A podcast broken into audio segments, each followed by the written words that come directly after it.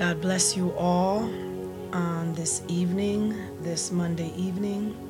Those of you that are listening, we welcome you for joining us through this podcast that we're presenting through our church. Um, my name is Rebecca Valentine. I am a member of the church as administrator, um, standing, um, and my pastors are Lydia and Jose Gonzalez. We are Templo Sinai Pentecostal Church here in Bridgeport, Connecticut. We're at 407 Lafayette Street. Praise the Lord. And we are also found on the social media platforms. Our Facebook, Instagram, and YouTube is Iglesia Pentecostal Templo Sinai. We can also be found on Sinai Podcasts in Spotify and Apple Pod as well. So there are many places that you can find us if you're seeking a church to grow spiritually, mentally, and just getting closer to the Lord. I'm going to continue now with a prayer. Thank you, God, for this opportunity that you have granted me to come into this position. You have opened this door, a door that is hard for me to walk through, but I'm standing here by faith and not by sight. I stand here confidently knowing that you are by my side and believing and trusting in you that you will carry me through this as I share this evening. In Jesus' name I pray. Amen. Praise the Lord.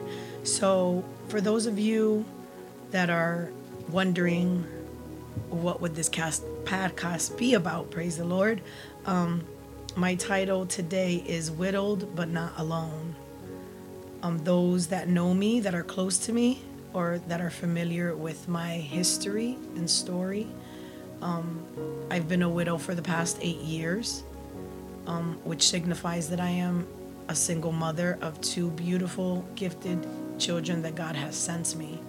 Um, and through this journey and through this podcast this evening, I want to share and encourage someone that's out there that's facing a difficult moment, either a spouse that has passed on, a child that has passed on, a close family member, a parent, a sibling that has passed on. Um, and I want to say to you and target you at this time that you are not alone. Um, I stand here confidently saying and confiding only in God that I know today I'm not alone. I know through my eight years after my husband passed away, I was not alone, although it seemed as of it. Um, times seemed to be more difficult than others, but I wasn't alone. Um, and I could remember in the verse that many people had shared with me in the beginning of my um, my grieving journey on Psalms 147:3 that says, "He heals the brokenhearted and binds up their wounds." Um, in the beginning of the time of the passing of my husband, as a believer for many years, it was hard for me to lean on God and allow Him to continue to help me through my process because it was such a deep pain that many of you are probably facing or that have faced it. And you might be saying to yourself, I was alone back then, I still feel alone, but let me tell you, you are not alone.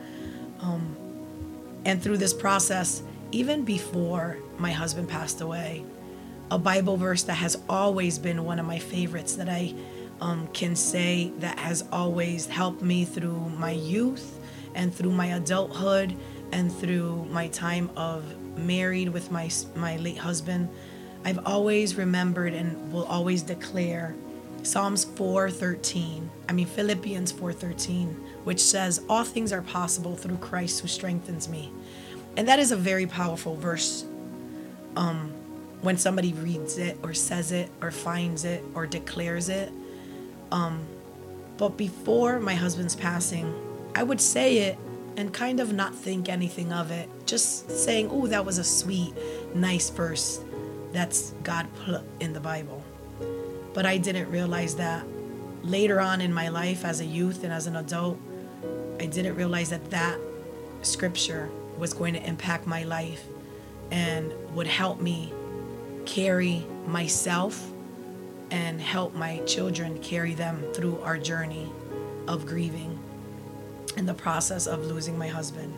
All things are possible through Christ who strengthens me, who gives me strength. There's many versions in the scripture that make say it differently, but it all falls down to having the faith in the Lord and knowing that he's going to get you through any situation. The prior verse on verse 12 from that chapter 4 of Philippians says that we need to be content with what we have. If we have nothing or if we have it all, we need to be content. So when the impact of the of the death of my husband came to me, and many months later, and let me clarify that, me knowing this verse, me knowing the scripture, me knowing the Lord, the process of grieving is true, is real. They are um, instances in your life. Um, it is considered in the as psychiatrists and psychologists, and I am not professing to be one, but I know that through my journey, I did reach out to a therapist to receive support, knowing and trusting that my first therapist is always and always was the Lord. But as humans, we needed a, I needed, let me clarify that, I needed a physical person to sit and, and just share things that were still in my heart. I have family close by. I have a ch- I had a church and I still do have a church that were there and support and I knew I had pastors that I could come to. But they were still close to me.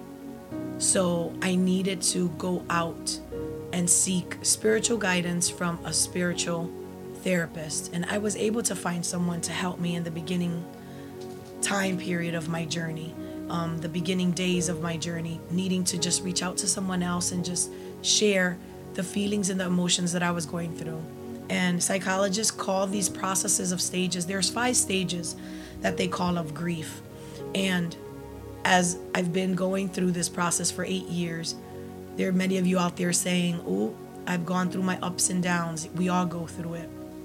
And these five stages really resonated with me as I've always known about them but identifying them for this specific podcast really helped me and the Lord helped me shine different moments of my life where I was in denial.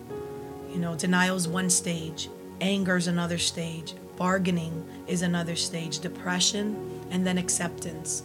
These five stages of grief, um, as a believer, sometimes there are those that refuse therapy.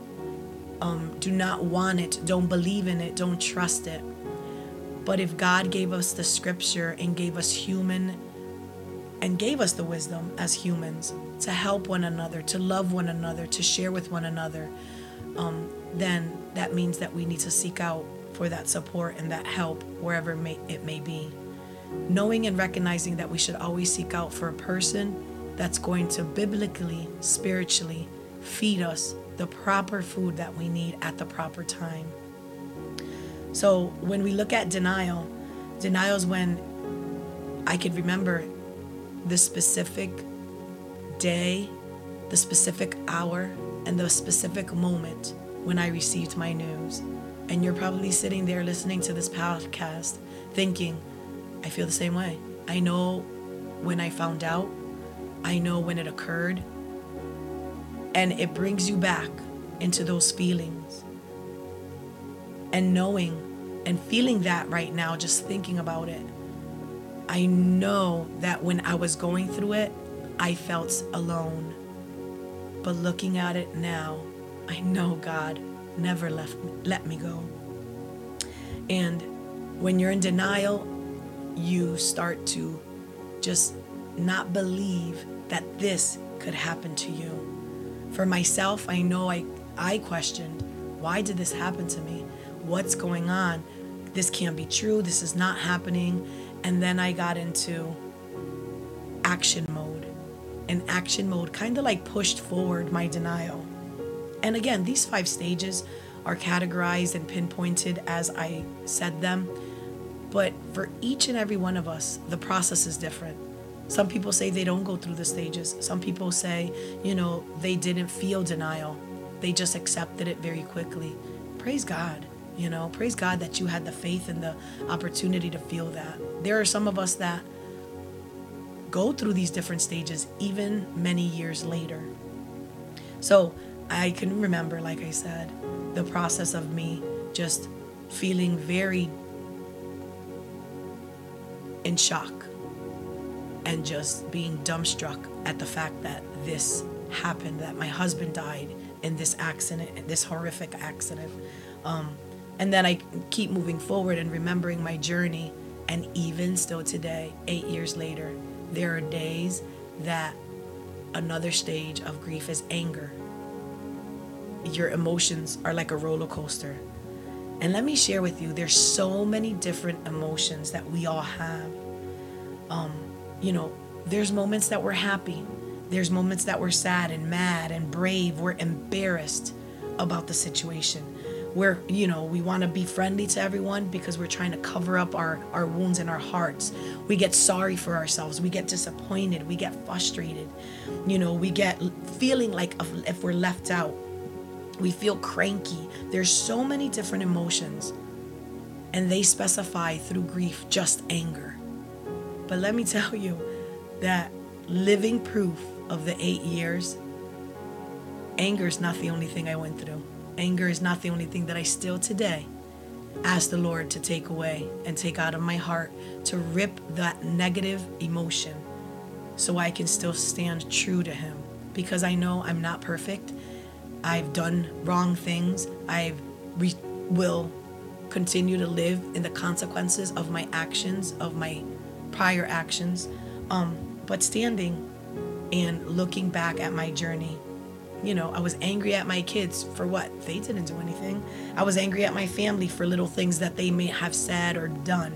I mean, all these feelings, friends and family that are out there, they you you go through it. And if you don't, again, I commend you and I tell you to keep seeking the Lord if God has provided you a smooth ride. But remember, we're all going through something. And another grieving point that they specify is bargaining. And I could, I could remember that I would sit there maybe, I don't even know how many months or even years later. What if? The bargaining piece is what if I did more? What if as a believer, I would say to myself, what if I prayed over my husband more? What if I acted better more? Or what if I, you know, I, you know, invited him more to church? Or you know if we did more things together? Or if i showed more affection? And and that's just the enemy throwing darts throwing negative influences in your mind so you can trip over yourself. And i can say that strong today. That was the enemy you know that tries to trip you up that gives you that doubting yourself as what if if i did this then maybe he would still be here but god has a plan we may not see it, but God has a plan. And no, my friends, you you are not alone in this process. You know, there's another instance that, you know, depression. Um I have heard and I have studied and I have read and I have seen friends or heard of people around my circles and around my atmospheres of work and church and, and friendships that have declared they've been depressed or they're depressed or they're going through depression. Um, I can't, but I don't know. I probably went through depression. I went of moments of deep sadness.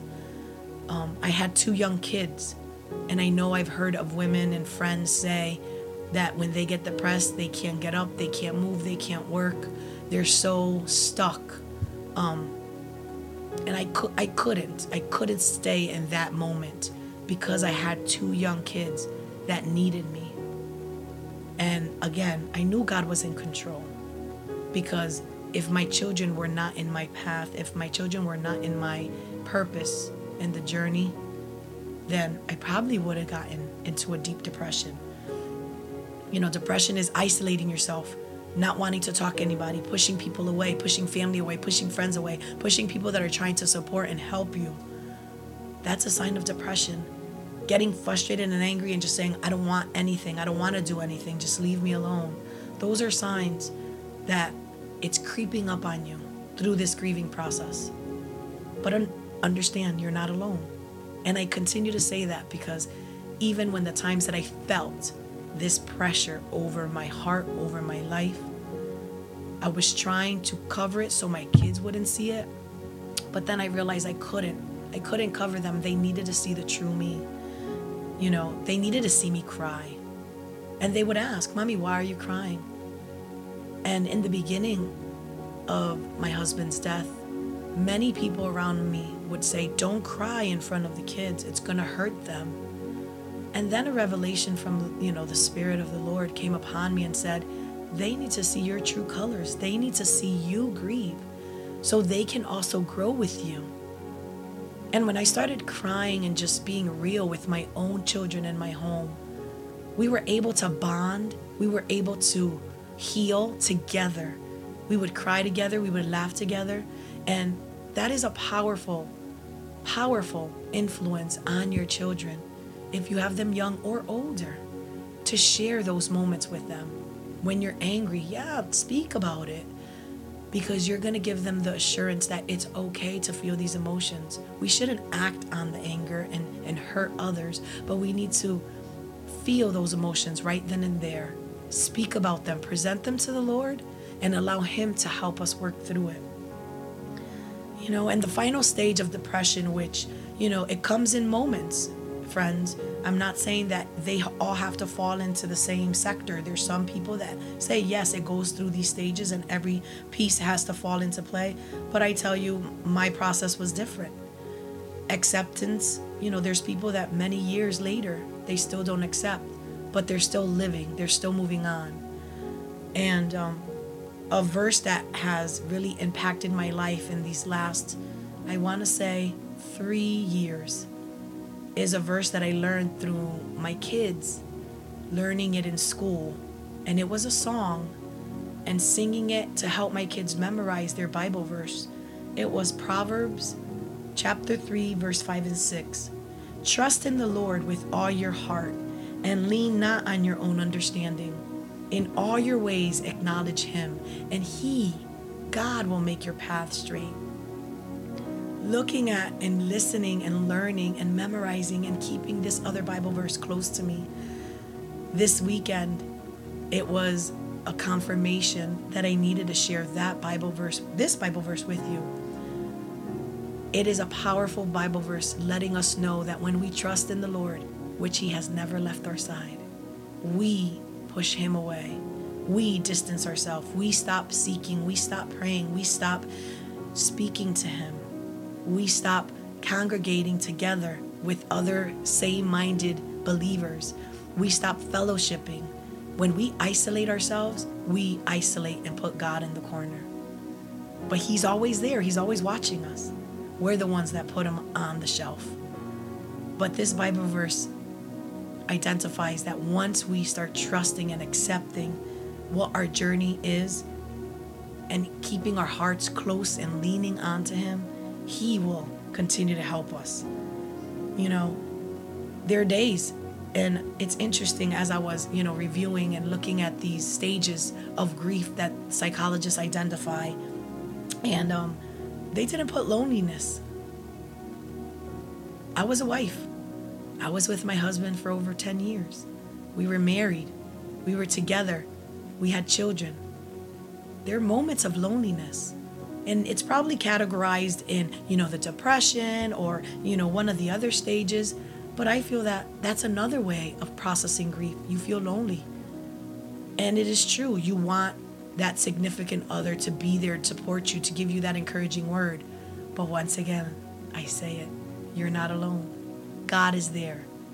And when you get closer to the lord and learn how to confide in Him and learn how to trust Him and learn how to know that He's your strength and have your faith in Him, founded in Him, you're going to understand that although when you pray, it's like you're not really praying to anybody, oh, He is so close to your lips, listening to each and every word, grabbing each and every tear.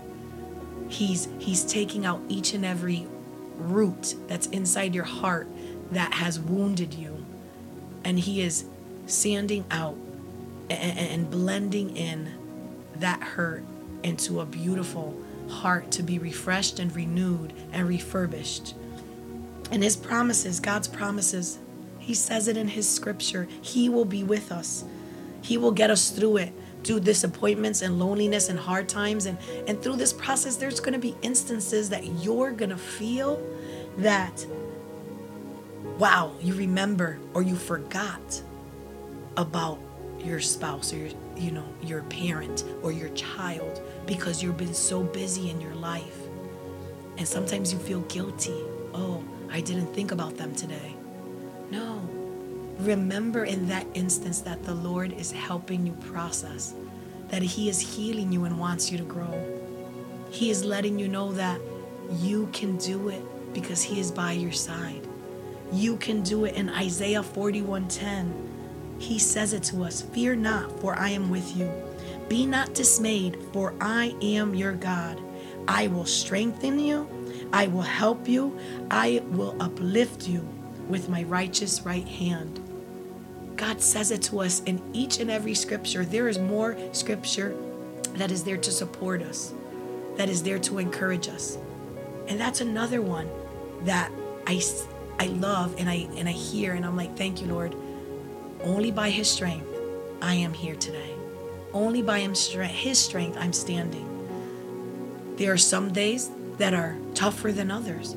There are some days that, between being responsible of myself, my children, my home, my job, my church, my responsibilities as a woman with many different hats, some days get heavy and tough. But I know that I do not need to worry because the Lord is my strength. He is my refuge. He is my power. He is my sustain. And when I have faith as a mustard seed, He says it in the Bible, He will move mountains. His word doesn't go unturned. His word doesn't come back empty. It comes back filled with new and more blessings. So, I don't want to take too much of our time, but I just want you to know that recognizing that this process is hard, it is a long process. There are those that can bounce back quicker than others. But remember, just because a friend next to you may not have lost a spouse, a sibling, a, bro- a parent, they're probably going through their own suffering. Some people say divorce is like a loss, a separation is like a loss. Listen, everyone's going through some difficult moment in this world that is chaotic with hatred and, and discord and, and fights and just nastiness because that's what the devil wants to manifest in our atmospheres. But when you believe and trust in the Lord with all your heart and lean not on your own understanding and you acknowledge Him and trust Him, He will make your path straight. Continue to believe and trust in the Lord. Continue to seek Him. And there's a song and these powerful words of just knowing that God is by our side. He is with us. He is the Almighty. He is all the all powerful. So thank you. Thank you for taking these moments and just listening. Again, I encourage you if you do not have a house of worship, that you seek somewhere. If if you've been hurt, you know, because they didn't reach out to you or something happened in your life in the past, remember the past is for you to testify in the future to help and support someone else. So if I'm here as a vessel through my grieving process, through my journey as a widow, I can let you know today I'm widowed, but I don't stand alone. I stand with the Father, the Son, and the Holy Spirit by my side that has been covering me and my children for these past eight years. I have not been without. Not because others have given to me, but because God has been my sustain. He's been my rock. He's been my refuge. He's been my financial advisor. He's been my guidance. He's been my light. When I trust Him, things look better. But I have to remember when I try to take control, it doesn't go right. So I do need to trust Him. And He would acknowledge everything that I'm seeking and needing. When I run to Him, He will make my path better and straight and my family. So I want to close out right now in a prayer, especially for those that are still tr- struggling. Remember, don't compare yourself to no one. Don't say, oh, I wish I was as strong as her. And trust and believe. There have been people that have said that to me. And the words that come out are, it's not by my strength, it's by God's strength. And my favorite Bible verse, all things are possible through Christ who strengthens me, will still stay on my lips, and I will profess that from day after day after day. He is my strength. And I'm here today because my foundation is on the Word, not on man, not on my children, not on my family. I need to trust the Word of God and hold on to Him and only Him. Thank you, Lord Jesus for granting me this chance to come before you and for this audience to hear and to listen to the words that you have placed in my heart for them to hear, Father. These stages are things that humans recognize, but we know that you have placed all our emotions. You have made us beautifully and wonderfully made in your image, God. So, what we go through, Lord, you went through Jesus while you were human. Father God, we thank you this night. I ask you for those that are going through a difficult situation of a loss of a sibling, of a husband, of a wife, of a son, of a child, anything that has been close to them that they have lost, Father God, and they're seeking or trying to get out of their ditch of darkness, Lord. The grief is hard, Father God, but with you all things are possible. I ask you that this night, Father God, that you send the angels of healing Send the angels of liberation. Send the angels of restoration, manifestation, Lord. For the power that you send with your Holy Spirit to wrap yourself around each and every one of them. That you have your way in their life and they, that can, they can recognize and identify who you truly are through this journey. That they can be another vessel in sharing their hurt with someone else and they feel at peace that they can share their story and they know that you have been in their journey, that they are not alone. You are not alone. God is right by your side. All He is waiting is for you to open up your heart and be willing to allow Him to enter, and He will continue to move you forward. Lord Jesus, I thank you for your love and your mercy and your grace upon us. Thank you for, for my forgiveness. Thank you, Lord Jesus, for all that you've done. In Jesus' name I pray. Once again, we are from the Church Temple of Sinai. My pastors are Jose and Lydia Gonzalez on 407 Lafayette Street in Bridgeport, Connecticut. We are here Monday nights in one hour of prayer at 7 o'clock. Tuesdays and Wednesdays, we're here. Tuesdays, we're here for adult services, as in the group meetings, children's meetings, and service of worship to the Lord. Wednesdays, we have Bible study as well at 7 o'clock. Fridays, we're here as well, praying and seeking the Lord's presence. And then Sunday, we have our English service at 8:30 a.m. and our Spanish bilingual service at 10 a.m. Come and fellowship with us. We're here with open arms. Come as you are. And the Lord will make the transformation within you as long as you're willing and wanting a new change. God bless you. Thank you for all listening. Amen.